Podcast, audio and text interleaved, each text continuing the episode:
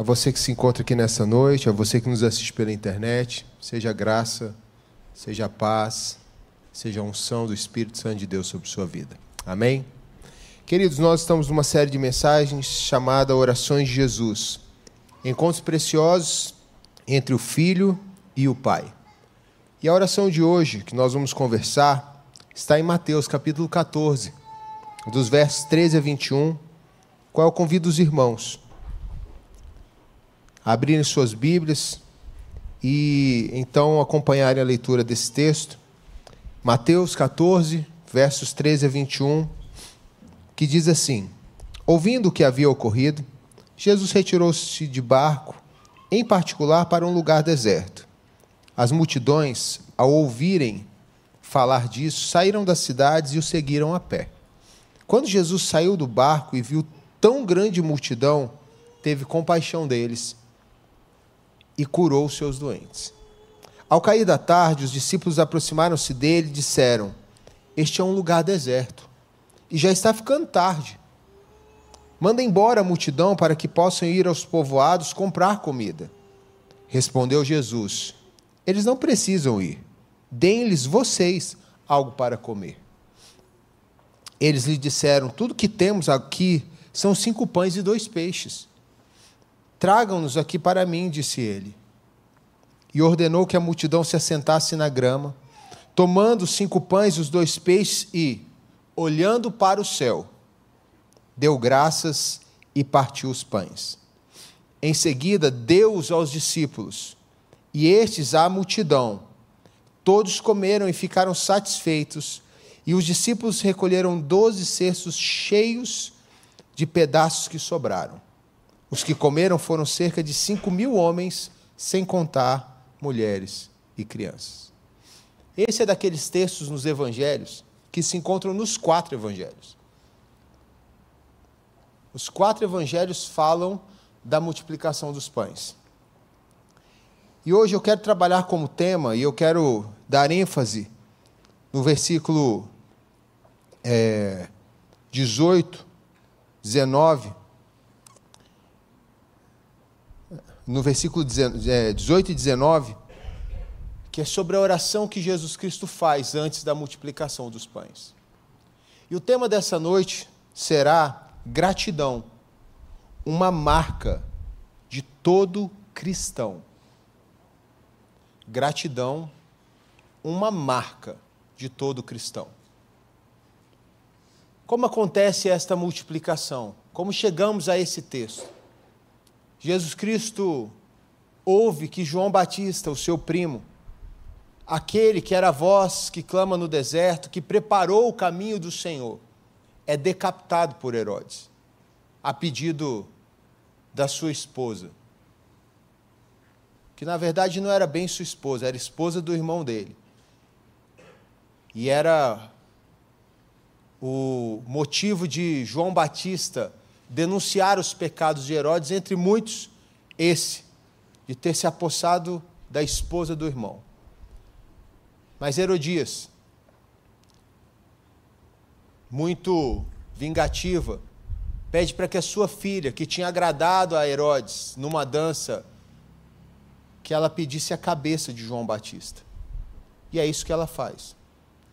E quando os discípulos de João Batista vão buscar o corpo de é, do seu mestre, eles avisam a Jesus: seu primo morreu, foi decapitado. O texto diz que Jesus Cristo decide se recolher, talvez impactado pela tristeza da situação que acontece com seu primo, e entendendo também o que aconteceria com ele. E naquele momento, ele se recolhe ao barco e ele decide atravessar o lago de Genezaré ou o lago de Tiberíades, o mar da Galileia, da forma como você tiver na sua tradução aí, é, o mesmo, é a mesma região, é o mesmo local. Só que o povo ficou sabendo que Jesus Cristo iria para um canto mais reservado. E acompanhou Jesus. E quando Jesus chega na outra margem do, do lago, um povo estava esperando ele e ele diz assim: o texto diz, como nós lemos, que Jesus Cristo sentiu compaixão e então decidiu curar todos os seus enfermos. Mas chegou um momento, o tempo avançado, e o povo já estava com fome. E os discípulos chegam para Jesus e diz: Mestre, despede esse povo logo, porque senão a gente não tem como é, dar pão a eles, eles estão com fome. Jesus Cristo falou para eles assim: E aí, o que, que vocês vão fazer então? No Evangelho de João, Jesus os desafia, falando qual a solução que vocês têm a dar. E eles dizem: Senhor, temos aqui um menino. Porque dinheiro para poder pagar comida para esse povo todo a gente não tem. Seriam mais de 200 denários, ou seja, cerca de 200 diárias de um trabalhador. Quase um ano de trabalho. Nós não temos esse dinheiro aqui conosco. E Jesus pergunta: o que, que vocês têm? André chega com um jovem, como João capítulo 6 vai é, falar sobre esse texto, ele chega com um jovem que tinha cinco pães e dois peixes. Ele diz: Senhor, o que nós temos é isso aqui, mais nada. E Jesus olha para eles e diz: Traz aqui isso que vocês têm, dê a mim. E ele diz para os seus discípulos: Agora ordena esse pessoal aí, de 50 e 50, 100 e 100, para que eles possam, então, organizados aí, verem e presenciarem o que vai acontecer. E os discípulos entregam cinco pães e dois peixinhos, e aí entra então esta oração de Jesus. Embora não há uma palavra desta oração a não ser o que Jesus fez. Nós temos duas verdades das ações de Jesus nesse texto que poderão nos ensinar sobre gratidão. E espero nessa noite que essa seja uma marca sua como discípulo de Jesus e seja algo entranhado em suas orações. E Jesus Cristo então nos ensina a primeira verdade com a primeira ação que ele tem. Ele pega os cinco pães e dois peixes e ele olha para os céus. A primeira verdade que esse texto nos traz é que nós precisamos nos lembrar que Deus é imutável. Mas, pastor, de onde o senhor tirou isso aí? Porque ao olhar para os céus, Jesus Cristo nos impele, nos inspira e nos convoca a entendermos aquilo que Moisés falou lá em Deuteronômios, no livro de Deuteronômio, quando diz: Ouve, ó Israel, o Senhor teu Deus, como ele diz lá em Êxodo, capítulo 20: diz: Eu sou o Senhor teu Deus, que te tirei da terra do Egito, da casa da servidão. Como ainda em Êxodo capítulo 12, depois da celebração da Páscoa, ele diz: Olha, ensine os seus filhos, toda vez que eles fizerem e praticarem a Páscoa, passarem por esse ritual, explique a eles o que aconteceu para eles estarem celebrando a Páscoa. E o que, que aconteceu para eles celebrarem a Páscoa? Deus se manifestou com poder, glória e majestade, libertando o povo de Israel do Egito e levando o povo de Israel até Canaã, a terra que ele prometeu a Abraão, Isaac e Jacó, a terra em que José disse: Olha, não deixe os meus ossos aqui no Egito. Quando o Senhor ouvir o clamor do seu povo, que você vocês levem os meus ossos para que eu seja enterrado na terra que o Senhor prometeu aos nossos pais.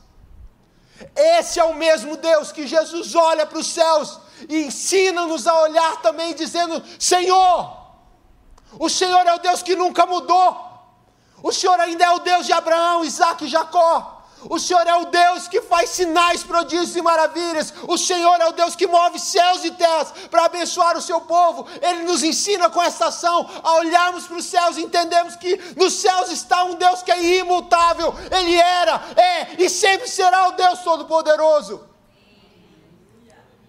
E Deus enfatiza isso várias e várias, em vários e vários momentos na história do povo de Israel. Josué termina os seus dias advertindo os seus é, compatriotas, advertindo aqueles que estão ao seu, é, ao seu lado, dizendo assim: não se esqueçam do Deus que fez sinais, prodígios e maravilhas. Não se esqueçam do Deus que abriu o mar, não se esqueçam do Deus que abriu o Jordão, do Deus que entregou os povos desta terra por nós, para, para nós. O Deus que diz para nós: Eu não escolhi vocês porque vocês eram um povo numeroso, eu não escolhi vocês porque vocês eram um povo forte, eu fiz de vocês um povo numeroso, eu fiz de vocês um povo forte, e ninguém poderá resistir a vocês, porque eu estou com vocês sobre essa verdade Caleb.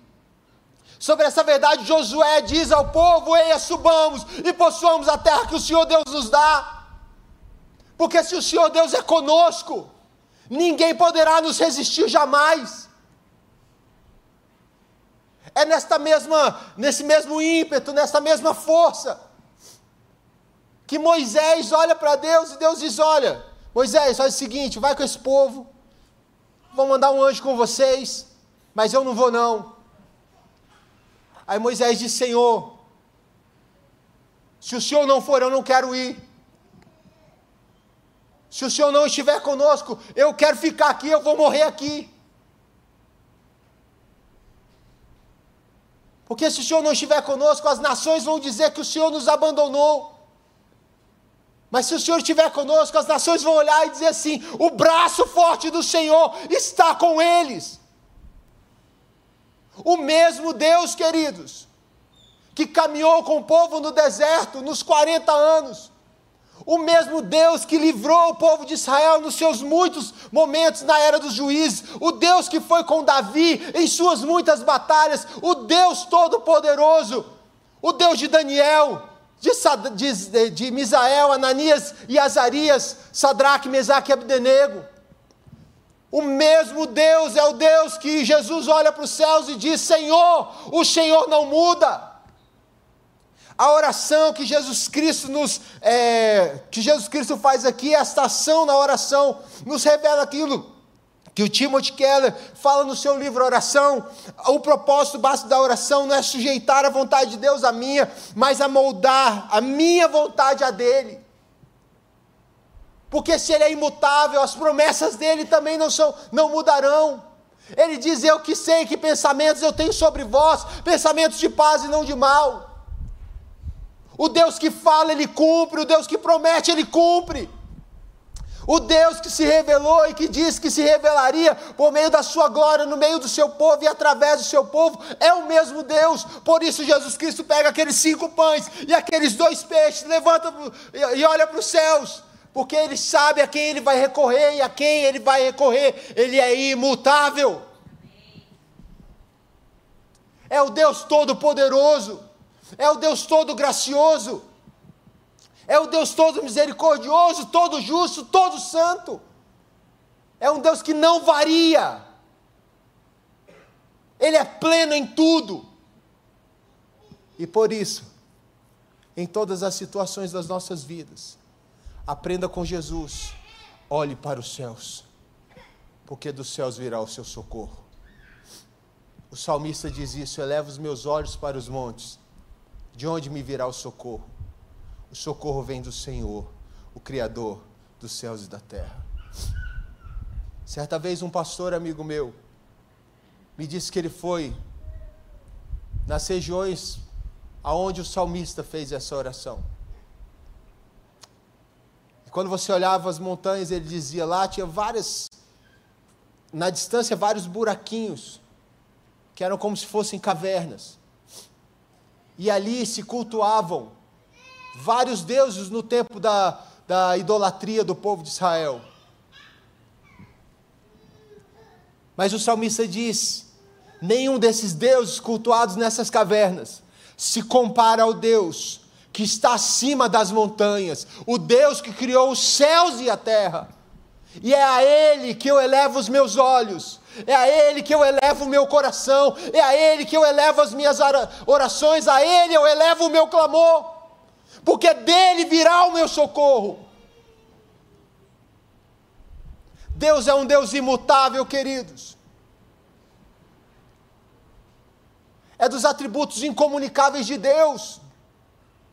E glórias a Ele, que Ele nos chamou para moldar a nossa vontade, a vontade dEle, porque a vontade dEle é boa, perfeita e agradável. A vontade dele sempre é o melhor para mim e para você. Pode não parecer, mas sempre será o melhor para mim e para você.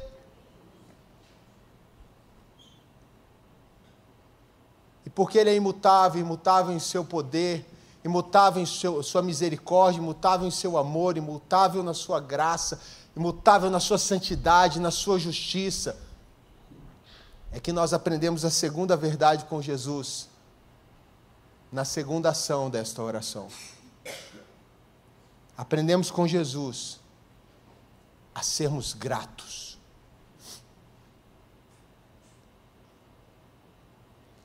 Olhou para o céu e, tendo dado graças, a palavra graça aqui, depois ele parte o pão, é a mesma palavra que deu origem ao que chamamos de Eucaristia, a mesa do Senhor. A palavra graça aqui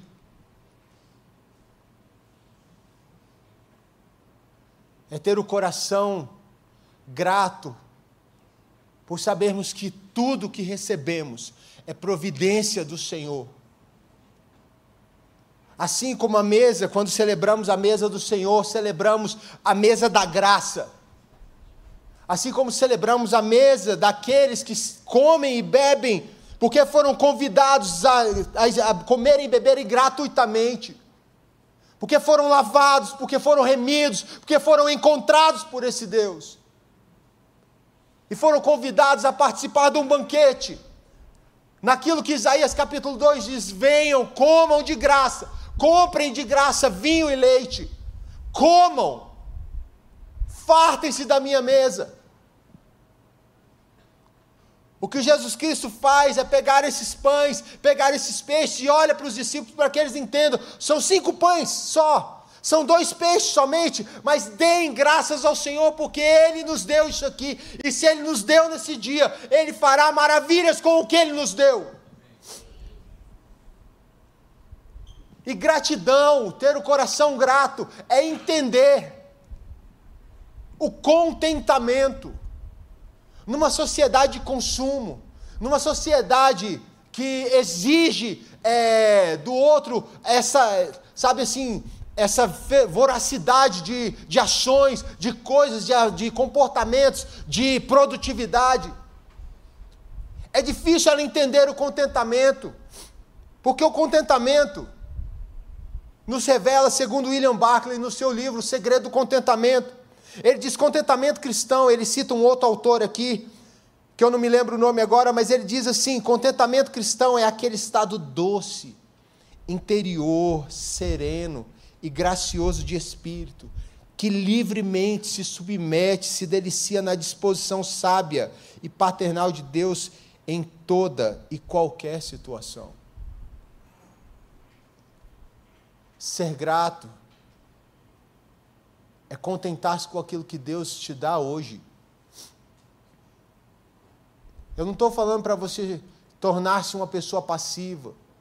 Eu não estou falando para você tornar-se uma pessoa sem é, projeto, sem planejamento, sem desejo de ir além, porque a excelência, a busca pela excelência faz parte da vida cristã, da vida do discípulo cristão, mas nós temos que entender, assim como o próprio William Barclay fala, que nós não podemos escolher se queremos ou não enfrentar dificuldades, mas podemos escolher glorificar a Deus em contentamento ou desonrá-lo em amargura. Os discípulos tentaram resolver aquela situação, primeiro com dinheiro, mas não tinham. Segundo, com é, a ideia de dispensar as pessoas, mas são, não, também não tinha como, porque elas iriam com fome. Terceiro, eles trouxeram um menino lá, André trouxe o um menino com alguns pães, mas aquilo ali era insuficiente na visão deles. Mas Jesus Cristo tomou a melhor decisão ao levantar, ao pegar esses pães, ao pegar esses peixes, levantar, olhar para os céus e dar graças ao Senhor, dizendo: Senhor, o Senhor providenciou um milagre para nós hoje. Jesus Cristo poderia ter feito é, pães do pó da terra mas ele agradeceu que o Senhor deu a ele cinco pães e dois peixes. E o Deus imutável poderoso, Deus de glória, Deus que sustentou o povo no deserto 40 anos, dando a ele pão, dando a eles o maná, 40 anos no deserto, dando a eles é, água, dando a eles saúde, dando a eles roupas que não se desgastavam, sandálias que não se desgastavam, dando a eles comida, carne, dando a eles o que eles precisavam. Esse Deus agora pega, ouve a oração do seu filho Jesus e desses cinco pães e dois peixes, ele alimenta uma multidão de cinco mil homens fora mulheres e crianças. O que nos ensina, queridos? Que nós precisamos entender que tudo nas nossas vidas, e tudo que Deus coloca nas nossas vidas, nós precisamos agradecê-lo em todos os momentos. O apóstolo Paulo, em Filipenses capítulo 4, diz: Eu aprendi a ser grato em todas as situações na escassez, na abundância, em todas as ações. Eu aprendi, em todos os momentos, eu aprendi a ser grato. E ele usa a mesma, o mesmo radical dessa palavra da Eucaristia. A graça ofertada para nós a partir da mesa do Senhor. E Jesus Cristo nos ensina, nessa oração, nesse encontro com o Pai, na presença desses, dessa multidão, que nós precisamos descansar nas mãos desse Deus e ao mesmo tempo entendemos que todas as situações que Ele nos coloca, Ele nos coloca porque Ele nos ama, e se Ele nos ama, nós precisamos estar gratos a Ele, porque Ele vai transformar as nossas vidas a glória, a imagem dEle. Os discípulos saem de lá, como o próprio texto diz, com doze cestos cheios. Mas a beleza desse texto não está no tanto que sobrou de pão, mas está em entendermos que o Filho de Deus revelou gratidão ao Pai pelo que ele tinha dado a ele naquele momento e creu que o Pai era poderoso para fazer infinitamente mais do que nós pedimos ou pensamos. É isso que o apóstolo Paulo fala. Que Deus é infinitamente maior e mais poderoso, e pode fazer infinitamente mais do que nós pedimos ou pensamos. Mas ao nos dar as situações das nossas vidas, as ferramentas, os pães e peixes, que podem parecer pouco. Eu costumava falar com mamãe, nos dias de mais, assim, de maior agonia dela nas dores. O dia se findava. Às vezes, quando eu virava a noite com ela no hospital, nós agradecemos a Deus porque ela venceu mais um dia.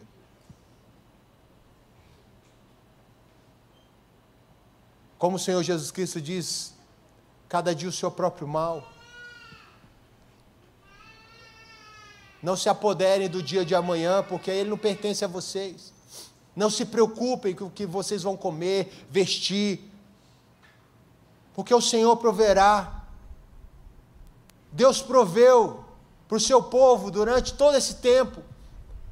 O apóstolo Paulo diz: O Senhor deu para nós o seu filho, porventura não nos daria qualquer outra coisa. Nós precisamos crer, queridos, e orar gratos ao Senhor, porque se você tem passado por tribulações, se você tem passado por dificuldades, o que o Senhor possa dar a você é um coração contente nele. O salmista, ao dizer o Senhor é o meu pastor e nada me faltará, ele não está falando que não vai te faltar é, coisas materiais, ele está dizendo que de nada sentirei falta, porque o Senhor estará comigo, a presença dele vai me preencher. Santo Agostinho, ao falar de oração, diz que nós só nos contentamos plenamente e somos plenamente satisfeitos se somos em Cristo. se somos preenchidos dele, se estamos nele, se buscamos a ele. Talvez o seu coração tenha se atribulado, talvez você tenha perdido noites de sono, porque você tem buscado em outro altar. Você tem olhado não para os céus, mas para as cavernas dos montes. Mas se eu e você entendermos e eu não estou falando de que a gente não terá tristeza, que nós não teremos angústias. O apóstolo Paulo fala isso. Nós fomos abatidos ali, estávamos é, enfraquecidos, mas não abatidos. Estávamos tristes sim, mas de forma alguma desesperados. Noites escuras virão. Dias difíceis acontecerão nas nossas vidas, porque no mundo que foi anormalizado pelo pecado é normal o sofrimento. E o sofrimento não escolhe discípulos de Jesus e ímpios, não. Um do outro. O sofrimento vem para todos. Mas a forma como nós vamos encarar isso, a forma como nós vamos lidar com cinco pães e dois peixes, está nessa fala do William Barclay que eu citei. Se nós vamos glorificá-lo no meio, sendo contente ao Senhor, ou se nós vamos desonrá-lo no meio das nossas amarguras. Os discípulos poderiam ter dito: Senhor, não tem jeito não. Mas eles levaram aquele jovem até Jesus, porque eles sabiam que algo viria de Jesus. Talvez eles queriam demover Jesus do seu pensamento e dispensar as pessoas. Mas Jesus Cristo ensinou a eles que se as situações vêm às suas vidas, olhe para os céus, agradeça ao Senhor pelo que está acontecendo com você neste momento e se lance na graça dEle. E ao lançar-se na graça e na imutabilidade do seu poder, do seu amor, tenha um coração contente. Dizer que se o Senhor me colocou nessa situação, se o Senhor me permitiu estar aqui, Ele tem algo a me ensinar, ele tem algo a moldar no meu coração, ou ele vai usar a minha vida para moldar o coração de outros. Henry Noe, no livro Curadores Feridos, ele vai dizer que Deus nos coloca em provações e feridas são abertas nos nossos corações para que quando vamos tocar nas feridas de outros, nós possamos saber qual a profundidade da dor do outro. E por isso somos chamados de curadores feridos. Para que tenhamos empatia mas em tudo Deus tem propósito. E todos os propósitos do Senhor se cumprirão nas nossas vidas, e tudo redundará para a glória dele, para a bênção do seu povo, e para que o reino dele seja visto, testemunhado e glorificado por toda a terra. E foi isso que aconteceu. O povo saiu de lá, assim, absorto com o que eles viram, e eles viram o milagre do Senhor. Eles viram que o Deus de Israel, porque a fala a fala desse texto termina dizendo que o povo fala assim: um profeta se estabeleceu em Israel. O profeta se estabeleceu em Israel e ali ele usa a expressão da que Moisés fala para o seu povo, lá na frente, lá quando ele vai lá em Deuteronômio, dizendo: Um dia o Senhor levantará o profeta, e a ele vocês ouvirão. Um coração grato, queridos. Ele é uma marca da vida do cristão. Porque você, uma vez grato, vai se deliciar no Senhor. Vai entender o que o salmista diz: entrega teu caminho ao Senhor, confia nele e o mais ele fará. Entrega o teu caminho ao Senhor e se lança. Se lança na presença do Senhor e espera, porque ele fará. Um coração grato ao Senhor vai honrar o Senhor em todos os momentos das nossas vidas. Um coração grato ao Senhor vai enxergar a mesa do Senhor disposta e disponível a mim e a você a todo momento. Um coração grato entende que o Senhor tem compaixão dos seus filhos. Um coração grato entende que o Senhor é próximo de nós. Tim Keller, em um dos seus livros, diz que nós buscamos a Deus porque Ele nos procurou primeiro.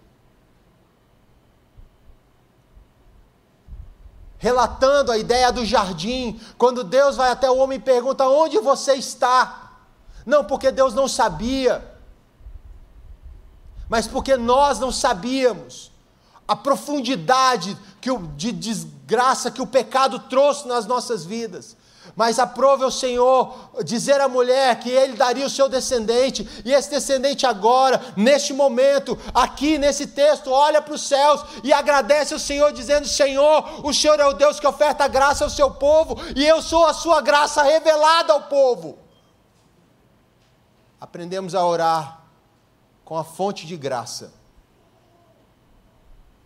para que os nossos corações sempre se alegrem sempre sejam contentes e sempre glorifiquem ao Senhor em toda e qualquer situação.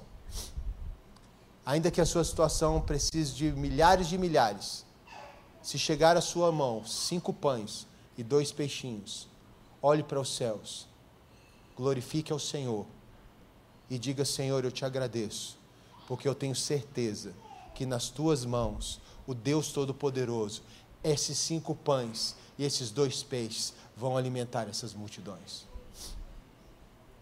Eu convido você, querido, a ficar em pé. Eu quero orar por sua vida. Esse encontro entre o filho e o pai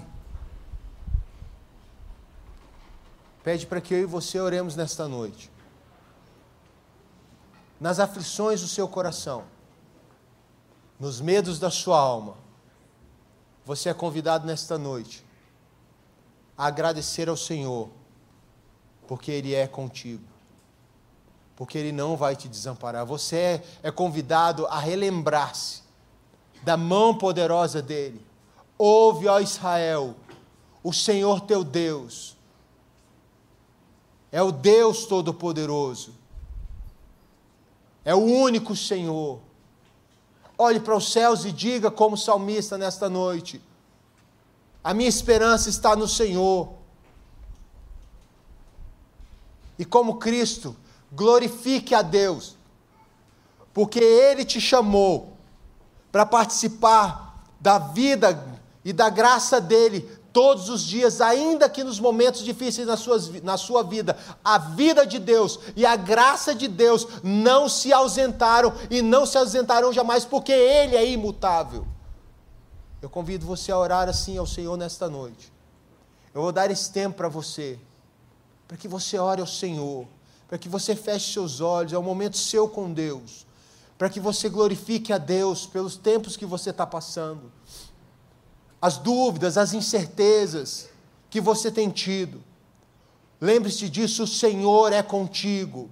O Senhor é contigo. Levante os seus olhos para os céus e seja grato ao Senhor, porque mesmo no momento de indecisão da sua vida, Ele é contigo e Ele tem graça para dar para você. Ele vai fazer com que esse momento se transforme em um momento de alegria na sua história, de transformação e júbilo, e Ele será glorificado.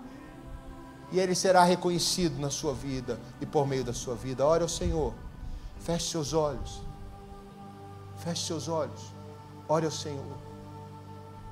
Glorifique ao Senhor.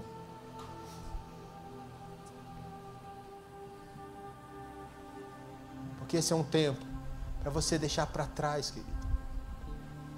As histórias difíceis do seu coração, as dores da sua alma que você fala, será que um dia vai acabar? Vão acabar sim. Olha para os céus e agradeça ao Senhor que te trouxe até aqui nesta noite. Agradeça o Senhor que se apresentou para você, que buscou você no lamaçal do pecado. Agradeça ao Senhor que deu a palavra dele ao seu coração. Agradeça ao Senhor que deu o Espírito dele sendo derramado sobre sua vida. Agradeça ao Senhor para que você se lembre, como foi pregado hoje pela manhã pelo nosso pastor Josias, é, lembrando o texto de Jeremias em Lamentações, eu quero trazer à memória o que me pode dar esperança esperança diante do juiz de Deus, esperança diante das dores, esperança diante de todos os momentos, esperança no Senhor, e assim agradeça ao Senhor, porque Ele é o Deus da sua vida, Ele é o Senhor que te trouxe nesta noite, Ele é o Senhor da sua história. Agradeça ao Senhor, eleve os seus olhos para os montes. E diga: O meu socorro vem do Senhor, que está acima desses montes porque Ele é o Criador dos céus e da terra. Santo Deus, te louvamos porque o Senhor nos chamou a vermos uma vida contente em Ti. Agradecermos, ó Deus, todos os cinco pães e dois peixes que aparecem na nossa história e na nossa vida. A olharmos para os céus e crermos que dos céus virá o socorro, e apresentarmos o que temos em mãos, que o Senhor nos trouxe, para que o Senhor multiplique, para que o Senhor faça o que o Senhor quiser fazer. Mas, Senhor Deus, nós te somos gratos pela vida que temos.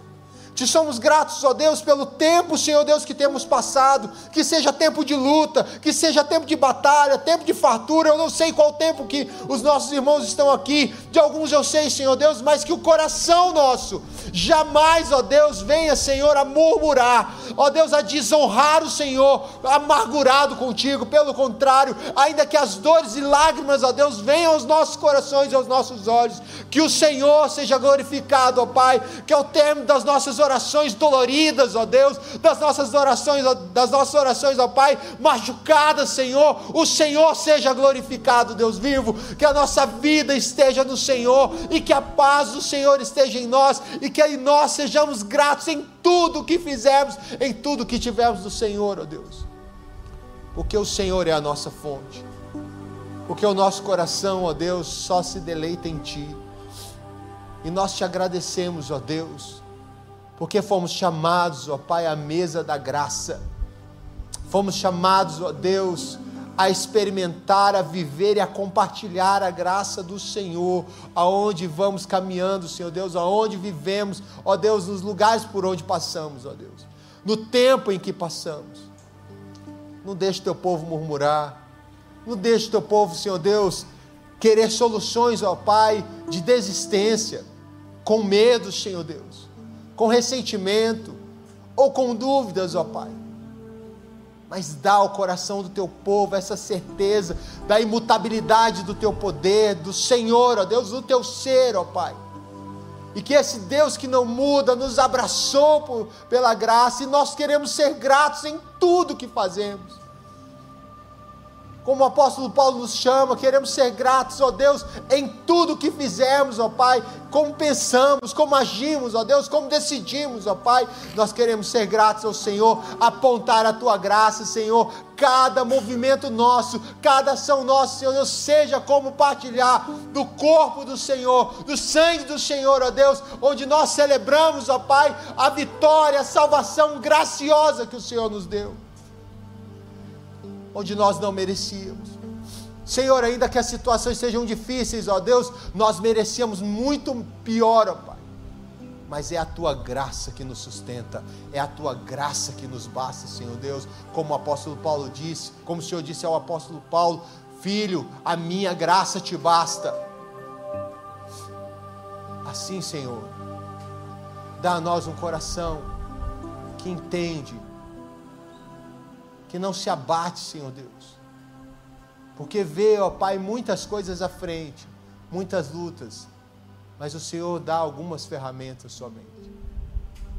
Mas essas ferramentas nos farão, ó Deus, vencer as batalhas, porque nós vamos não com espada, lança e escudo, mas em nome do Senhor dos Exércitos.